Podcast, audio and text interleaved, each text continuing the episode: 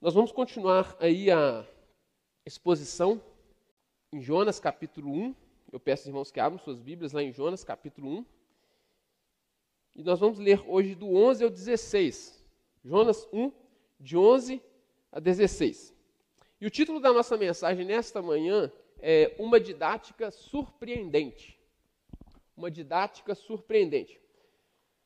Quando eu estava estudando este livro, né, antes de, antes de é, começar as exposições, a gente faz ali um exercício, um dever de casa, né, que é estudar o livro, ler ele algumas vezes, tentar entender qual que é a proposta do livro, qual que é o propósito dele, é, tentar ali já identificar mais ou menos onde serão as divisões que se tornarão mensagens. A gente faz todo um exercíciozinho antes de começar a exposição. Enquanto eu estava fazendo esse dever de casa, enquanto eu estava fazendo esses estudos, é, eu estabeleci uma ideia central para o livro de Jonas. Aquilo que vai nortear todas as mensagens que nós iremos pregar durante este livro, ou a partir deste livro. E a ideia central que eu propus para nortear essas mensagens é a seguinte: o Deus que tem um coração graciosamente missionário deseja formar este mesmo coração em, teu, em seu servo. O Deus que tem um coração graciosamente missionário deseja formar este mesmo coração em seu servo. Deus quer se revelar a Jonas como o Deus que, por graça, busca todos os tipos de pecadores para salvá-los. E deseja que Jonas aprenda e encarne essa verdade. Deseja que Jonas aprenda e viva isso também. Por isso, nós veremos que enquanto Jonas foge da vontade de Deus, Deus usa todas as ocasiões para ensinar o seu servo.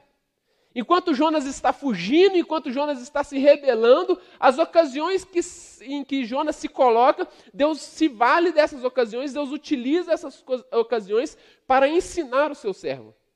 E Jonas vai aprender quem é Deus, irmãos. E Deus não vai rejeitar nenhuma ocasião. E como um Deus didático que ele é, ele vai utilizar muitos meios. Meu irmão, eu quero dizer para você nesta manhã que Deus deseja formar em nós o seu caráter. Deus deseja formar em nós o coração dele. Deus deseja colocar em nós um coração como o coração dele.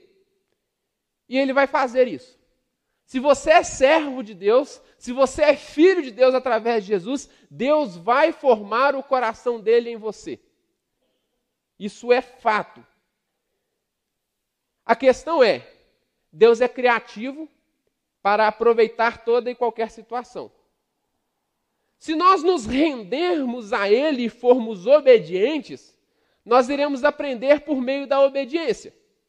Mas se nós formos rebeldes, nós iremos aprender em meio à rebeldia. Qual que você prefere?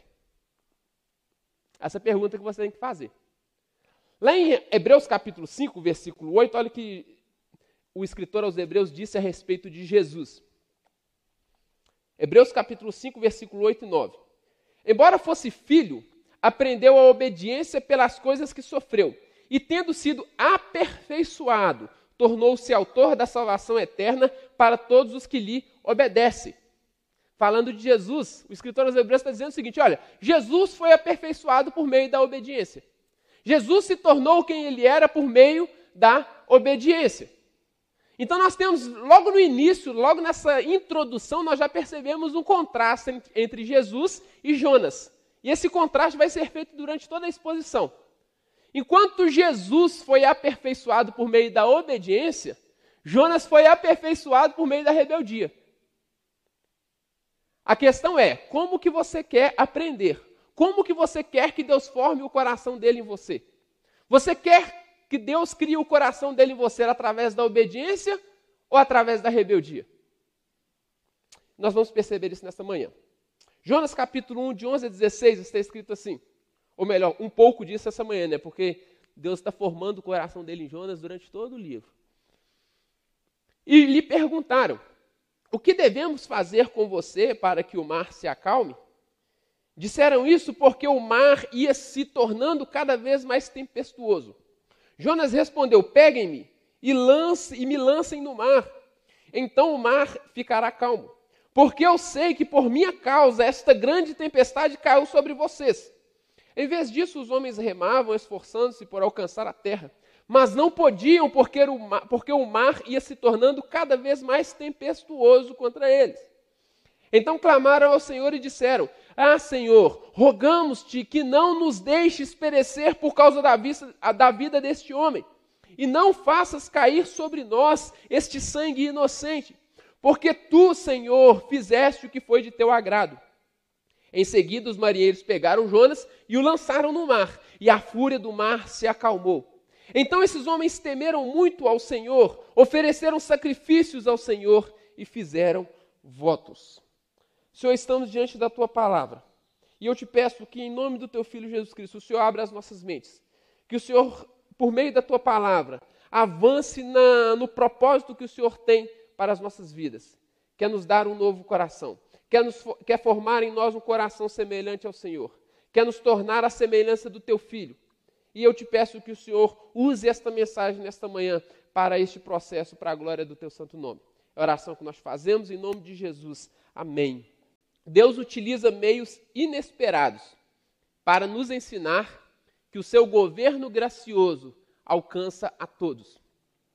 Deus utiliza meios inesperados para nos ensinar que seu governo gracioso alcança a todos. E nós veremos algumas atitudes dos marinheiros pagãos que nos mostram essa verdade. Veremos algumas atitudes dos marinheiros pagãos que nos mostram essa verdade. A primeira atitude que esses marinheiros nos mostram, por meio da, da qual Deus nos ensina, é que aqueles marinheiros buscaram a vontade de Deus. Versículo 11. Os marinheiros então perguntaram a Jonas: O que devemos fazer com você para que o mar se acalme? Disseram isso porque o mar ia se tornando cada vez mais tempestuoso. Como eu disse no domingo passado, o costume em tais situações era jogar o culpado ao mar. Né? Se você olha, nós estamos vivendo um momento de tempestade, nós já tentamos todas as alternativas, descobrimos que essa tempestade veio sobre nós por causa de uma pessoa. Tem um culpado por causa disso. Então a lógica era pegar este homem e jogar ao mar. Era assim que eles faziam. Conforme a compreensão da época, era isso que os deuses exigiam. Mas aqueles homens perceberam que eles não estavam lidando com qualquer Deus. Eles não estavam lidando, lidando, com os deuses que eles conheciam, os deuses que eles haviam formado conforme a sua imagem, conforme os seus próprios interesses. Era o Deus do céu que fez o mar e a terra. E então toda aquela tempestade estava abatendo sobre eles por causa da desobediência deste servo. Por isso era melhor não agir por impulso. Então a atitude daqueles homens foi perguntar aos servos de Deus: qual deve ser a nossa atitude? O que nós devemos fazer com você? nós estamos aqui, o mar está em tempo de nos levar ao naufrágio. Essa tempestade é por causa da sua rebeldia contra o seu Deus. Mas nós não queremos fazer qualquer coisa com você que deixe esse Deus ainda mais irado. Porque se ele já está do jeito que está por causa da sua desobediência, se a gente fizer qualquer coisa com você e aumentar ainda mais a ira desse Deus, nós estamos perdidos. Então, nos dias, Jonas, o que, que a gente faz? O que este Deus espera que a gente faça com você para que o mar se acalme? Aqueles homens se viram em grande perigo. E então eles buscaram no servo de Deus qual deveria ser a conduta deles. Diante do poder de Deus, somos obrigados a reconhecer nossa pequenez. Somos obrigados a reconhecer nossas limitações, nossas fraquezas e mais, somos obrigados a reconhecer a nossa inadequação. Nós, com nossas ações, somos inadequados para estarmos perto de Deus. Então, por isso, precisamos perguntar a Ele o que Ele espera de nós. Não basta você se virar para Deus e sair oferecendo o que você acha que deve oferecer a Ele. Não basta você olhar para Deus e, e, sair oferecendo a Ele o tipo de culto que você acha que você deve oferecer a Ele. O tipo de culto que brota em seu coração. Não basta você fazer para Deus aquilo que todo mundo faz. Ah, mas todo mundo adora a Deus assim, mas é isso que Deus espera da, na adoração? É isso que Deus espera no culto? Tudo que nós fazemos para Deus que brota da nossa mente criativa é inadequado. Porque nós somos inadequados. Então nós precisamos perguntar a Deus: Deus, o que o Senhor espera de nós? Como o Senhor quer que nós nos aproximemos do Senhor? Qual tipo de sacrifício o Senhor espera de nós? Qual tipo de culto e adoração o Senhor espera de nós? Foi assim na pregação de Pedro. Se a gente for lá em Atos capítulo 2, quando o Espírito Santo desce sobre aqueles homens, enche toda a casa e as pessoas começam a pregar e a profetizar em línguas e as pessoas ouviam os, os, os apóstolos pregando nas suas próprias línguas. Alguns judeus olham para aqueles homens e falam assim: está todo mundo bêbado. Só pode estar tá bêbado. E aí Pedro começa a falar assim: irmãos, esses homens aí, esses varões não estão bêbados. Na verdade, está acontecendo o que o profeta Joel anunciou para vocês. E então Pedro começa a pregar e começa a expor o evangelho a partir das escrituras, a partir do Antigo Testamento, provando para aqueles homens que Jesus era o Cristo, o Messias anunciado no Antigo Testamento. E chega no final da pregação de Pedro, Pedro vira para ele e fala assim: oh, então esse Cristo, esse Jesus a quem vocês mataram, a quem vocês crucificaram, é o Cristo que havia sido prometido. É o Messias que havia sido prometido no Antigo Testamento e vocês mataram ele, tá? Então aqueles homens entram em desespero no final do capítulo 2, fala assim, né, é, no, no, meio do capítulo 2, vira para Pedro e fala assim, Pedro, então o que, que a gente faz? Se nós matamos o Messias, se nós matamos o Filho de Deus, então o que, que a gente faz? E aí Pedro vira para eles e fala assim, arrependam-se, sejam batizados, para que vocês sejam salvos e recebam o Espírito Santo. Então não basta a gente fazer aquilo que nós achamos que devemos fazer precisamos perguntar: Deus, qual que é a sua vontade para a minha vida? Precisamos perguntar para Deus. Só que ele já deu a resposta, está aqui. O que, que Deus espera de nós, como servos dele? Antes de tudo, arrependimento. Uma vida de santidade. Engajamento na missão. É isso que Deus espera de nós. Obediência a Ele. Obediência exclusiva e plena a Ele. Então, como eu disse, quando entendemos de quem se trata o Deus a quem nós servimos e somos colocados diante dele, a única coisa que nos resta é perguntar o que ele deseja de nós. Você esquece tudo o que você acha, você esquece todos os seus pressupostos, você deixa de lado todos os seus costumes, você deixa de lado a tudo aquilo que é normal para a sua cultura, para o seu tempo. Você deixa de lado tudo aquilo que é dito como certo no mundo em que você está inserido.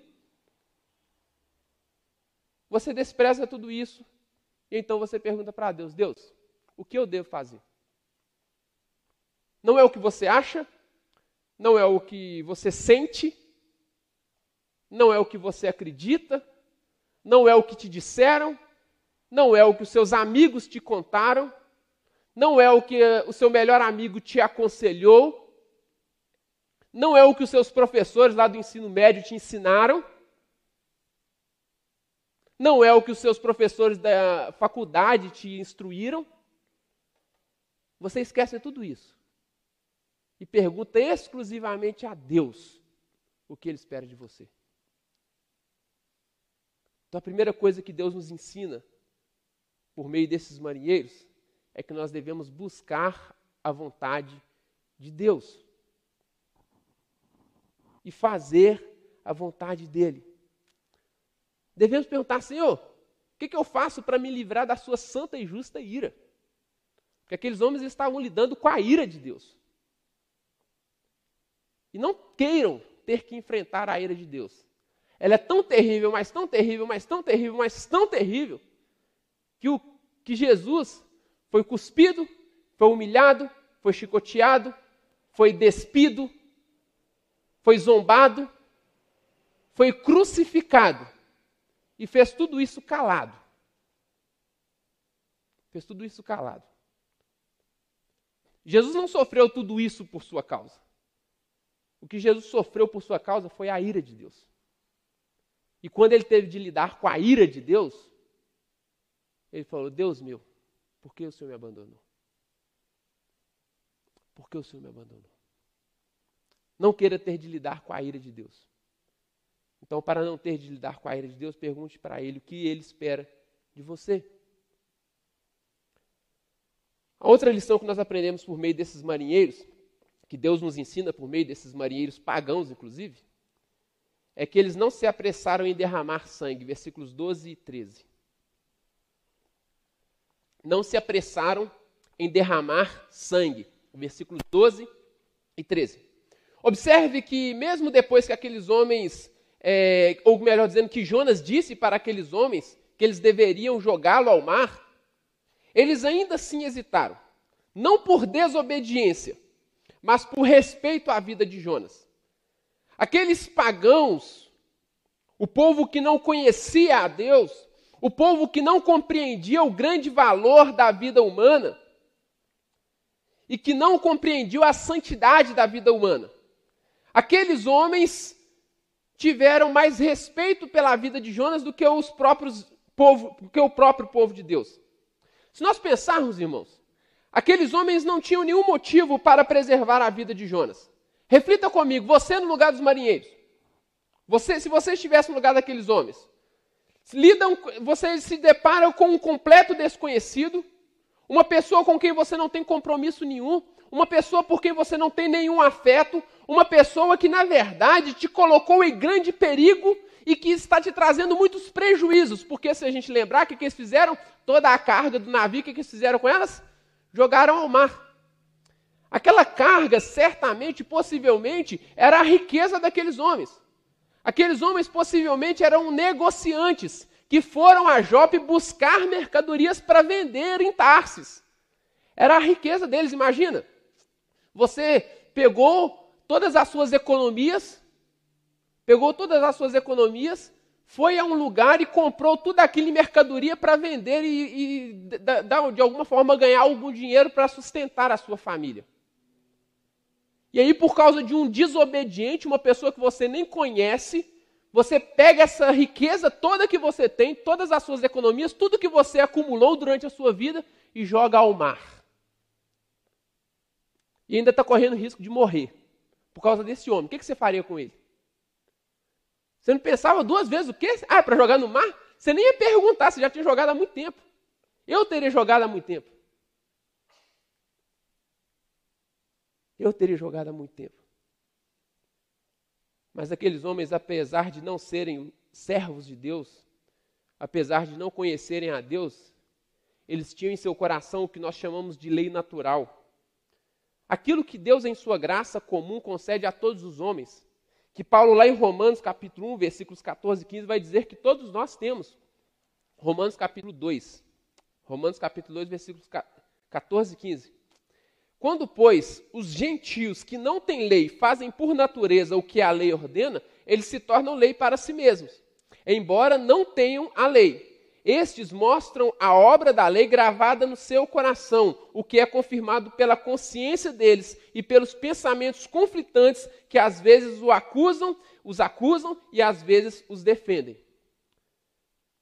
Paulo fala assim, ó, Paulo está falando o seguinte, olha, todos os homens, todos os seres humanos sabem lá no fundo o que é certo e errado. Porque Deus imprimiu no coração deles a sua lei. Deus colocou no coração de todos os homens a sua lei. Aqueles homens certamente ou possivelmente nunca leram Êxodo capítulo 20, versículo 13, onde está escrito o quê? Não matarás. Possivelmente aqueles homens nunca leram a lei de Deus onde diz não matarás. Mas em seu coração eles sabiam que matar era errado. Por isso, ao invés de apressadamente jogarem Jonas no mar e se livrarem do problema, eles preferiram remar. Em vez de fazer uma limpeza, né, na sociedade, eles preferiram remar. Eles preferiram se esforçar. A ideia aqui é que eles se esforçaram ao máximo para chegar na praia. A ideia aqui é que eles deram tudo de si para chegar à praia e preservar a vida de Jonas. Aqueles homens arriscaram, eles consideraram se sacrificar ainda mais para não ter que matar Jonas, aquele que estava lhe causando, tanto, lhe causando tantos problemas. Enquanto faziam isso, eles colocavam as suas vidas em risco. Mas eles tentaram, irmãos. Imagine, como eu já disse, aqueles homens tiveram prejuízos financeiros. Estavam correndo risco de morte. E tudo isso por causa de Jonas, o rebelde, o desobediente. Mas ao invés de matar Jonas, coisa que ele mesmo disse que eles poderiam fazer, eles entenderam que deveriam preservar a vida daquele homem. Que grande lição para nós. Que grande lição aqueles marinheiros trazem para nós. Enquanto nós achamos que devemos matar pessoas porque nos roubam o celular. A gente acha. Se eu tiver a oportunidade de me defender num assalto porque alguém tentou me roubar meu celular, é legítima defesa. A lei me ampara. Não ampara, Samuel? A lei ampara. Mas é isso que Deus espera de nós? É isso que Deus espera de nós? Aqueles homens não se apressaram em derramar sangue. Ao contrário, eles assumiram o risco de tomar mais prejuízo para preservar a vida daquele que lhes trouxe tanto prejuízo. Percebe? Observem o contraste entre Jonas e Jesus. Jonas, ou melhor dizendo, entre Jonas e os marinheiros, perdão. Aqui entre Jonas e os marinheiros. Jonas se recusou a pregar aos cem mil ninivitas para que eles não tivessem a oportunidade de arrependimento e assim tivessem as suas vidas preservadas. Enquanto aqueles homens estavam arriscando tudo por causa de uma vida apenas e a vida de um rebelde que trouxe tantos problemas a eles. Vou repetir. Jonas se recusou a pregar aos cem mil ninivitas para que eles tivessem a oportunidade de arrependimento e tivessem as suas vidas preservadas, enquanto aqueles marinheiros arriscaram as suas vidas por causa de uma vida apenas e a vida de um homem que estava trazendo prejuízos para eles. Se prestarmos bastante atenção ao texto, nós percebemos que ainda não houve grandes mudanças no coração de Jonas. Ele está apenas sendo complacente. O texto não diz que no momento em que o marinheiro, que o capitão do navio se aproxima de Jonas e o pega dormindo e fala: Ô, oh, você não está vendo o que está acontecendo? Clame ao seu Deus aí para ver se ele alivia essa tempestade. O texto não diz que Jonas clamou. O texto não diz que Jonas se arrependeu de sua desobediência. Nada, Jonas não fez nada. A única coisa que Jonas fez depois que ele foi pego depois que, ele, que foi descoberto que ele era o causador de todo aquele mal, foi o seguinte: ó, me joga no mar que vocês resolvem o problema. Mas será que a orientação de Jonas visava preservar a vida daqueles marinheiros? Os irmãos acham que Jonas desejava preservar a vida daqueles marinheiros? Jonas não estava nem aí para 100 mil ninivitas, ele vai pre preocupar com algumas dezenas de marinheiros? Sabe o que, que Jonas pediu para que ele fosse lançado ao mar, e que para mim parece mais coerente com o texto, com a narrativa, parece-me que Jonas, na verdade, estava tão endurecido e que quando ele percebe que Deus estava caçando ele de forma que ele não conseguia fugir, ele entendeu: é melhor eu morrer. É melhor eu morrer, sabe por quê? Porque se eu me render a esse Deus, se eu me render à vontade dele, ele vai me levar para Nínive. E eu vou ter que pregar para esse povo. E esse povo vai se arrepender. E Deus não vai matar eles mais. Jonas aqui, irmãos, ele não estava assim, nossa, me joguem no mar que a vida de vocês vão ser preservada. Ele estava assim, ó, me matem porque eu não sou obrigado a obedecer a Deus. É isso que ele está falando, e você quer ver a prova? Lá no capítulo 4, versículo 3, depois que os ninivitas se arrependem, ele começa a orar e fala assim: Eu sabia que se eu fosse para lá, eu nem queria. O senhor sabe por que eu não queria? Porque eu sabia que o senhor é Deus misericordioso, que se arrepende do mal que anunciaste. E foi isso que aconteceu. Então, agora, já que esse povo se arrependeu, o versículo 3 do capítulo 4, agora, Senhor, eu te peço que me tires a vida. Porque para mim é melhor morrer do que ver esse povo arrependido.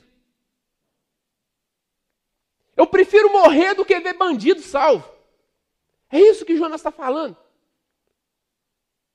Eu prefiro morrer do que ver esse povo que eu odeio salvo. Eu prefiro morrer do que ver esse povo a quem eu desejaria ver morto salvo. Jonas preferia morrer do, que, do, do que ter que pregar em Nínive e ver aquele povo se arrependendo. Não tem como ler o livro de Jonas e não lembrar de Jesus. Jonas foi um tipo de Jesus, irmãos. Alguém que aponta para Jesus. E, e, Jesus mesmo vai comparar a sua morte e ressurreição com o evento de Jonas na barriga do grande peixe. Lá em Mateus capítulo 12, versículo 39, quando os fariseus pedem um sinal, e, Deus, e Jesus vira para aqueles fariseus e fala assim: ó, vocês não vão ter sinal nenhum, além do sinal de Jonas. Além do sinal de Jonas. Mas Jonas é um tipo imperfeito. Então, por isso, ele preferia morrer para não salvar pessoas. Mas Jesus morreu para salvar muitos incluindo a mim e a você. Enquanto Jonas não, preferiu morrer para não salvar, Jesus morreu para salvar. Jesus morreu para nos salvar. Robertson vai dizer o seguinte: em vez de criar problemas para os outros, Cristo suportou o julgamento de Deus pelos pecadores. Entretanto, Jonas trouxe calamidade sobre os pecadores necessitados por causa da sua rebeldia. Fecha aspas. O sangue de Jesus foi derramado para que o meu e o seu não fosse derramado. O sangue de Jesus foi derramado para que o nosso sangue não precisasse ser derramado. Por isso aprendemos, por meio desses marinheiros, que Deus não deseja que sejamos apressados em derramar sangue, seja quem for. Deus não deseja que a gente seja apressado em derramar sangue. Seja de quem for esse sangue. A terceira lição que nós aprendemos, e por que Deus não deseja que a gente seja apressado em derramar sangue? Porque aqueles marinheiros se renderam à vontade de Deus, versículos 14 e 15. O texto diz que aqueles homens então perceberam que não dava para lutar contra Deus, porque cada vez mais o, o mar, a tempestade se tornava mais intensa, o mar se tornava mais tempestuoso. Então, é, ao contrário de Jonas, que achou que sendo jogado ao mar iria morrer e os ninivitas não seriam convertidos, mal sabia ele que tinha um peixe esperando por Jonas para preservar a vida de Jonas e mostrar para Jonas que não adiantava tentar se opor ao Deus a quem pertence a salvação. Vou repetir aqui. O texto diz que aqueles homens perceberam que não dava para lutar contra Deus. Ao contrário de Jonas, que acabou sendo jogado no mar achando que iria morrer, mal sabendo ele que tinha um peixe o aguardando para preservar a vida dele. Para que ele pudesse entender que não adianta se opor ao Deus a quem pertence a salvação. E ele vai confessar isso no próximo capítulo. Ele vai dizer: a, a salvação pertence ao Senhor. Não tem como a gente lutar contra o Senhor. Quando o Senhor quer salvar, o Senhor salva. E então aqueles homens, com grande temor, se renderam à vontade de Deus. Por que, que eu falo com grande temor? Porque ele fala assim: olha, não faça cair sobre nós sangue inocente, não nos culpe por causa deste, deste mal que nós estamos causando a este homem. Porque nós estamos fazendo aquilo que o Senhor está ordenando. Os pagãos, os marinheiros pagãos, os marinheiros que não conheciam a Deus, se mostraram mais temente a Deus do que os religiosos do tempo de Jesus. Lembram-se lá de Mateus capítulo 27, versículo 25, quando é, Pilatos fala para o povo que não havia encontrado nenhuma culpa em Jesus e que por causa disso não poderia condenar Jesus à morte? A multidão vira para Pilatos e fala assim: Olha, Deixe que o sangue deste inocente caia sobre as nossas cabeças e sobre as cabeças de nossos filhos. Os marinheiros pagãos que não conheciam a Deus falaram assim: Deus, não faça cair sobre nós sangue inocente. Os religiosos falam assim: olha, já que você acha que esse aí é inocente, que o sangue dele caia sobre as nossas cabeças. Percebe? Como que aqueles pagãos se mostraram mais tementes a Deus do que os religiosos. Então eles falam, Senhor, estamos fazendo o que o Senhor quer. Observe que em um único versículo, versículo 14, a, o Deus é tratado como Senhor por três vezes. Olha só. Então clamaram ao Senhor e disseram: Ah, Senhor, porque tu, Senhor, fizeste o que foi do teu agrado. Os marinheiros não usam o termo genérico para Deus, ou para deuses, que seria Elohim, que significa Deus, que poderia ser para qualquer Deus, até os ídolos. Eles não usam esse termo, mas eles usam Yahvé. Eles reconhecem que Deus é Senhor, Senhor do céu, da terra, do mar, Senhor de tudo e de todos, a quem todos devem se submeter. Aqueles homens se renderam ao senhorio de Deus e fizeram aquilo que era da vontade de Deus. Agora imagine, irmãos, aqueles homens não sabiam o que ia acontecer com Jonas. Nós já conhecemos o final da história, mas aqueles homens não sabiam. Para eles, eles estavam matando Jonas. Eles não sabiam que Deus preservaria a vida de Jonas. Eles não tinham a visão do todo, mas se renderam a essa vontade. Talvez eles nunca tenham ficado sabendo que Jonas sobreviveu. Talvez alguma notícia tenha chegado aos ouvidos dele. Olha, sabe aquele cara que vocês jogaram lá no mar? Apareceu lá em Nínive pregando. Pode ser, não sabemos. Mas isso também não importa. O que importa é que naquele momento eles não sabiam o que iria acontecer a Jonas. Eles imaginavam apenas o óbvio: certamente este homem vai morrer. Temos aqui uma importante lição. Nos submeter à vontade de Deus, muitas vezes nos colocará em situações que não iremos entender. Muitas vezes iremos olhar para o que. Nós... Preste atenção no que eu estou dizendo aqui. Muitas vezes nós iremos olhar para o que está nos acontecendo e nós vamos falar assim: por que está acontecendo isso na minha vida? Eu me rendi a Deus. Eu entreguei a minha vida a Ele. Eu me submeti à vontade dEle. E por que, que está acontecendo essas coisas comigo? Pode ser que muitas vezes você não vai entender por que, que você está sendo submetido a tais provações a tais dores, a tais sofrimentos. E pode ser que você nunca vai entender. Muitas vezes nós ouvimos coisas do tipo assim: não, você não está você tá passando por isso agora, você não está entendendo agora, mas lá no futuro você vai entender. Será? Pode ser que você nunca entenda. Pode ser que o que você está passando agora nunca faça sentido para você. Será que aqueles homens ficaram sabendo que Jonas sobreviveu? Nós não sabemos. Pode ser que eles tenham ficado sabendo. Pode ser que não. Lembram-se? Eram muitos quilômetros de distância de Jope a Tarsis. Tarsis ficava no fim do mundo. Tarsis ficava lá na Espanha. Jope ficava na Palestina. Nínive ficava na Síria. Eram lados completamente opostos do mapa. Pode ser que aqueles marinheiros de Tarsis nunca souberam o que aconteceu com Jonas. Mas se renderam à vontade de Deus. Pode ser que você nunca entenda. Mas Deus não te deve satisfação. E desde quando Deus te deve satisfação? O que Ele exige de você é obediência. É isso que Ele exige de você. Obediência.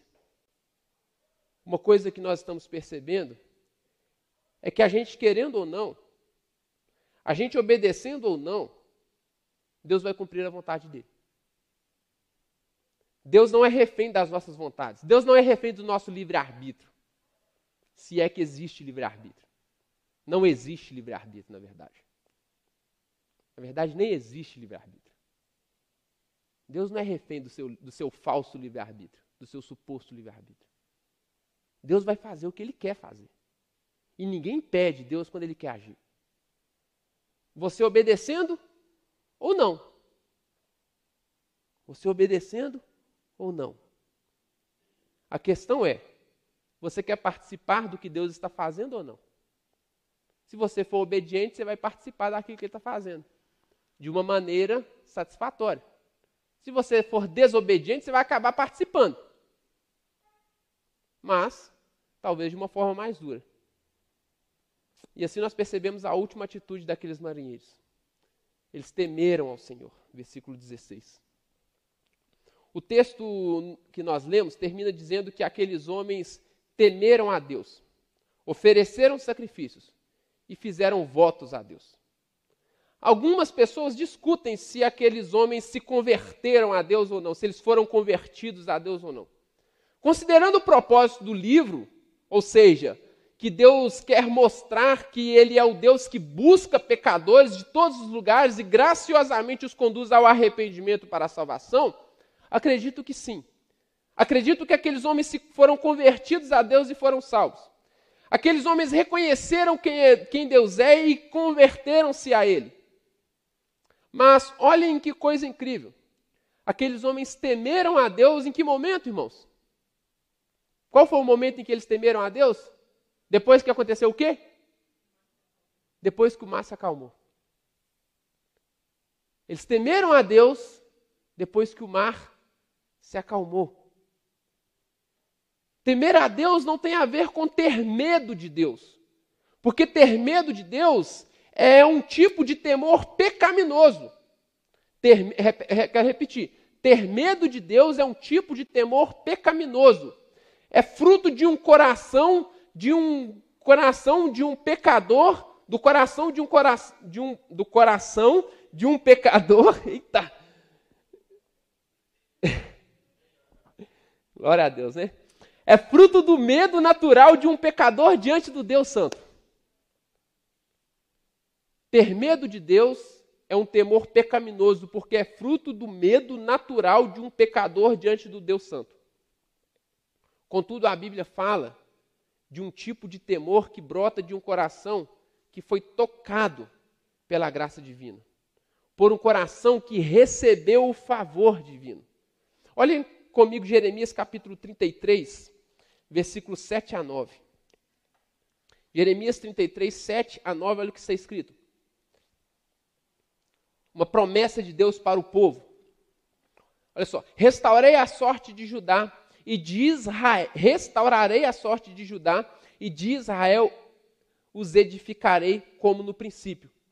Eu os purificarei de toda a sua iniquidade com que pecaram contra mim, e perdoarei todas as suas iniquidades com que pecaram e se revoltaram contra mim. Jerusalém será para mim um motivo de fama, louvor e glória entre todas as nações da terra, que ouvirem todo o bem que lhe faço. Temerão e tremerão por causa do quê? Leia para mim.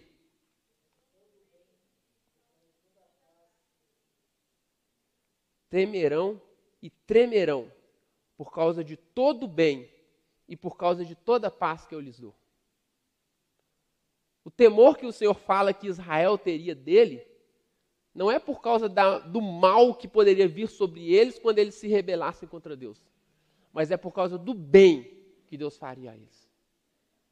Se a gente ler lá em Lucas capítulo 7, versículos 14 e 16, olha o que está escrito também. Lucas 7, 14 e 16.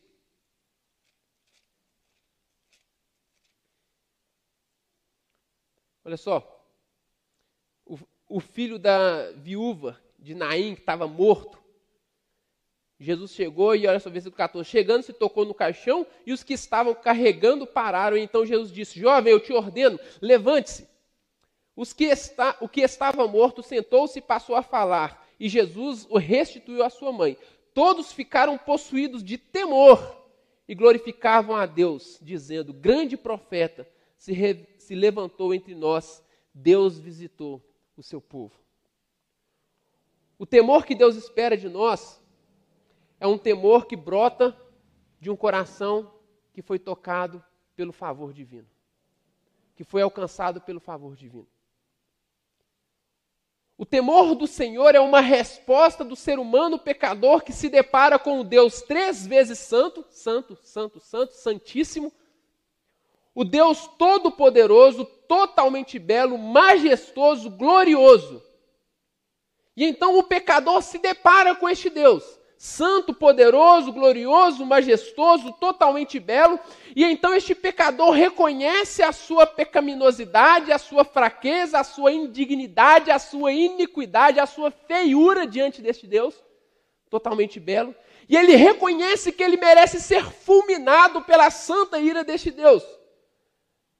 Mas ao invés de Deus fazer isso, ele o trata com bondade, graça e misericórdia. Esse pecador se rende em temor a Deus. É isso o temor que Deus espera de nós.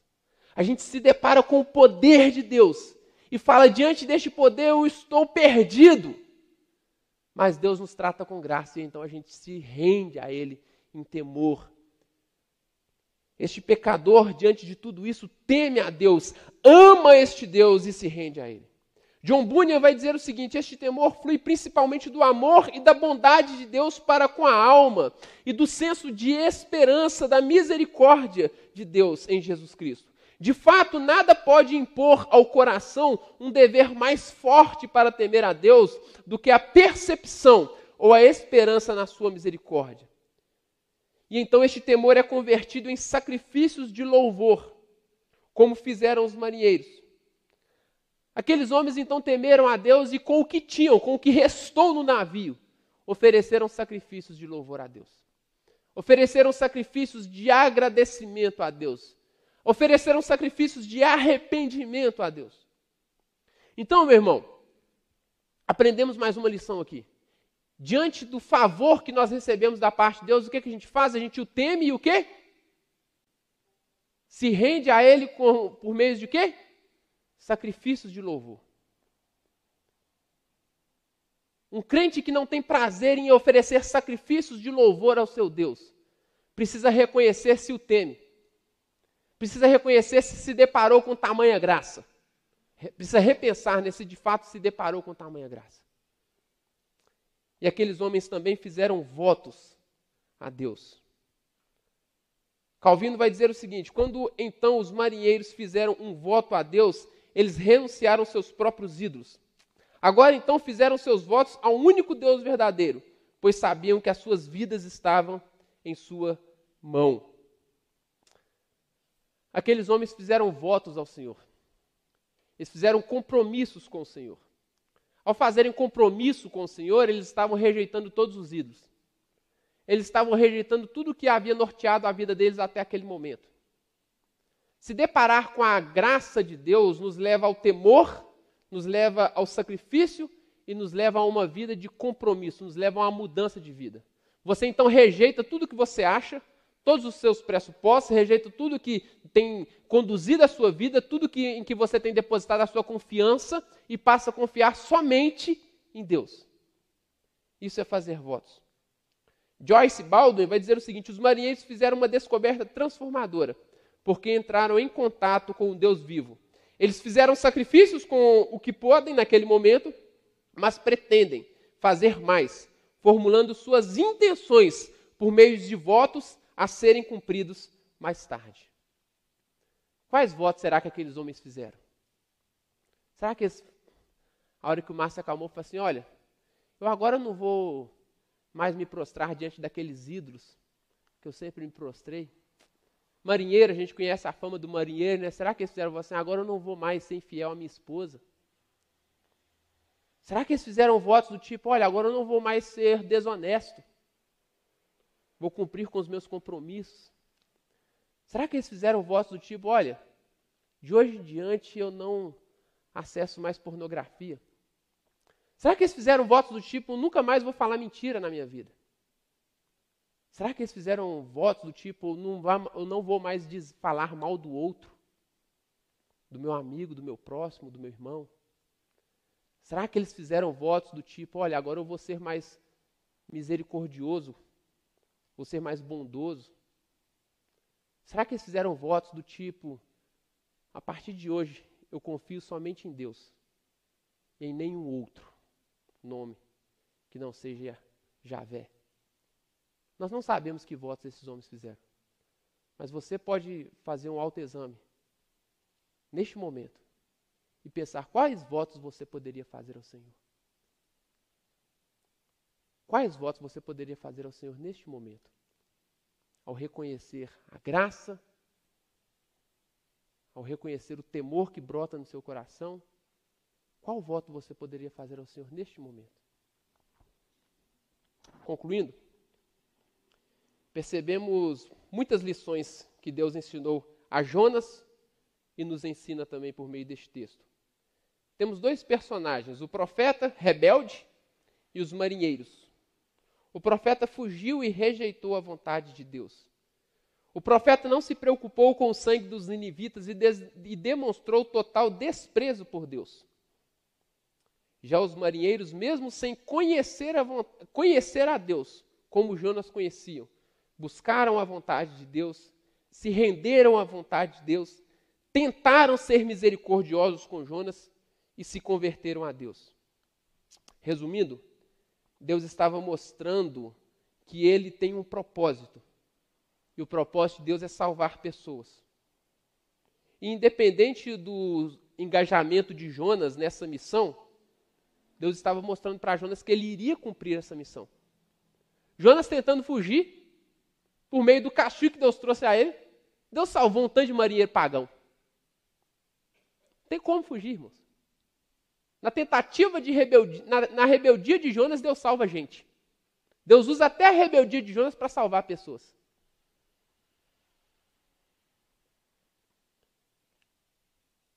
Resumindo, Deus tem o propósito de salvar pessoas e ele estava mostrando esse propósito a Jonas, independente do engajamento, como eu disse, porque Deus é soberano e não está refém à vontade de ninguém.